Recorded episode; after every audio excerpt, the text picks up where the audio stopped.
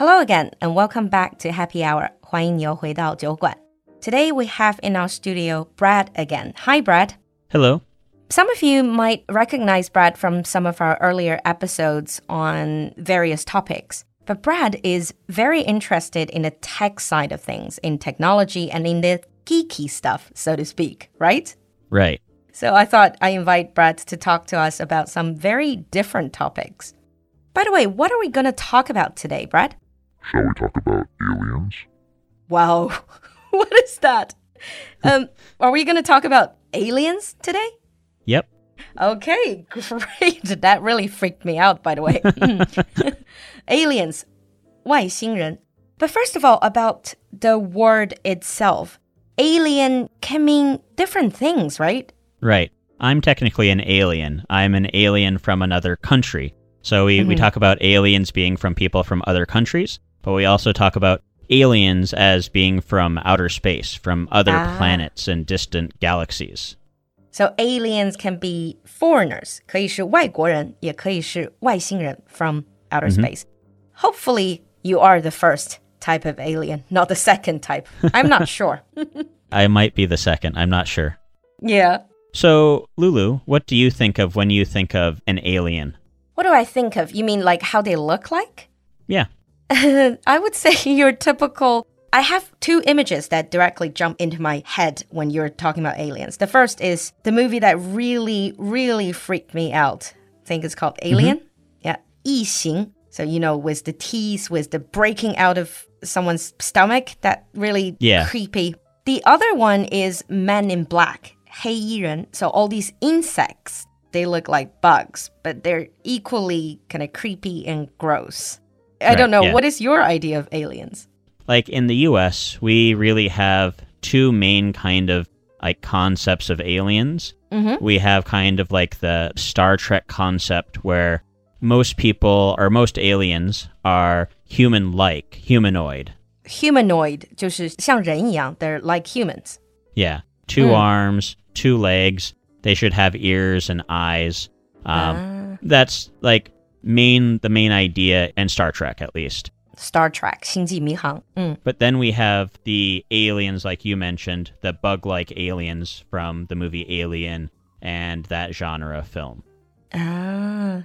But what are some of the most referenced or the most popular TV or movie aliens? You mentioned Star Trek. Is that Right. one sort of big group that people generally recognize? Uh, definitely. When it comes to Star Trek, there's two major alien species that people think of. One is the Vulcan, which you often see referenced in, like, uh, The Big Bang Theory, Live Long and Prosper. Yeah, um, Spock. Is it the one that they have this really weird hand gesture? Yes. Ah, live long and prosper. And then the second one would be the Klingons. They're very warlike and they have really broad, kind of like, what's a good way to put it? Their foreheads are very armored. It's a natural kind of armor they have, and they use it when they're fighting. And most of their weapons you can see are kind of like handheld weapons like swords and, and those type of things. Um, and that's what people kind of see when they think of a, a Klingon. To be honest, every time you see any movie or TV show where you have sort of like geeks or nerds, and then they're bound to mention Klingon. Yeah. Always.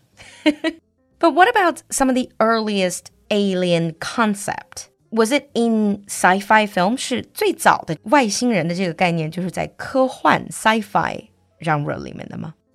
Yeah, there's uh, a lot of early sci-fi that talks about aliens, um, such as you know War of the Worlds. There's been a few different. Uh, we've seen this movie, few different iterations. We had one in the 50s and one more recently with Tom Cruise. But even before that, the like the concept of aliens has been around for millennia. Oh, really? Yeah, you can see stories of aliens in a lot of old, in a lot of stories. They often referred to them as like gods from the space or like the men in chariots uh, in the stars. And some people think of them as being maybe not gods, but they were actual aliens. Ah, so you're saying that some of the earlier stories about gods 就是这种神的一些传说 were actually depictions of aliens. Yeah. Hmm, that's interesting. a lot of uh, people in like literature uh, kind of look at the stories and how they depict them and it doesn't really sound like they're necessarily depicting them as a god would be depicted but more hmm. as like maybe a life form that came from the heavens as in not heaven the heaven but the sky I see. And why do you think is the alien theme so popular? What really fascinates people? I think what it comes down to is the fact that we have been, for the most part, limited hmm. to the Earth. It's only in the last, like, you know, last century that we've mm-hmm. been able to start exploring outside mm. of our planet. And I think the fact that we can actually leave the planet now kind of makes people wonder what will we find when we go further. What's out there? Yeah. Ah. But we were talking about mostly movie depictions of aliens movies. Do you think they are anything like possibly real aliens? Will aliens look like that? I don't think aliens will look anything like what we see them in the movie. Um, really? I mm. think the only possible, really, or the only possible alien depiction that we kind of see in the movie is maybe more like the one from Aliens, where they're more bug like. Because if ah. you look at the Earth, the Earth has lots of insects. They're very simple life forms in comparison. So I mm-hmm. think maybe there's probably a lot of life forms more similar to that, but they're probably not even anything like we would imagine. Mm. Life evolved here in one way. It's probably much different elsewhere. They may not even have DNA like we have. Oh. It might be an entirely different type of structure. Creatures on Earth are what's called carbon based. So carbon based, 这就是碳基生物. Actually, I think all life forms on Earth, all known life forms on Earth are carbon based. Right. And they Where- might not be Aliens? They might not be in other planets, right? Ah. They might be maybe silicone based or they may be other types of uh, materials. There's the idea, what the movie Transformers, for example. You know, those are aliens that are robots. And so there may be aliens out there that are, are made of metal. That might be the farthest depiction of an alien that we've had. Wow, metal aliens. That would really completely change our perception of what is a living creature, what is a living organism. Hmm.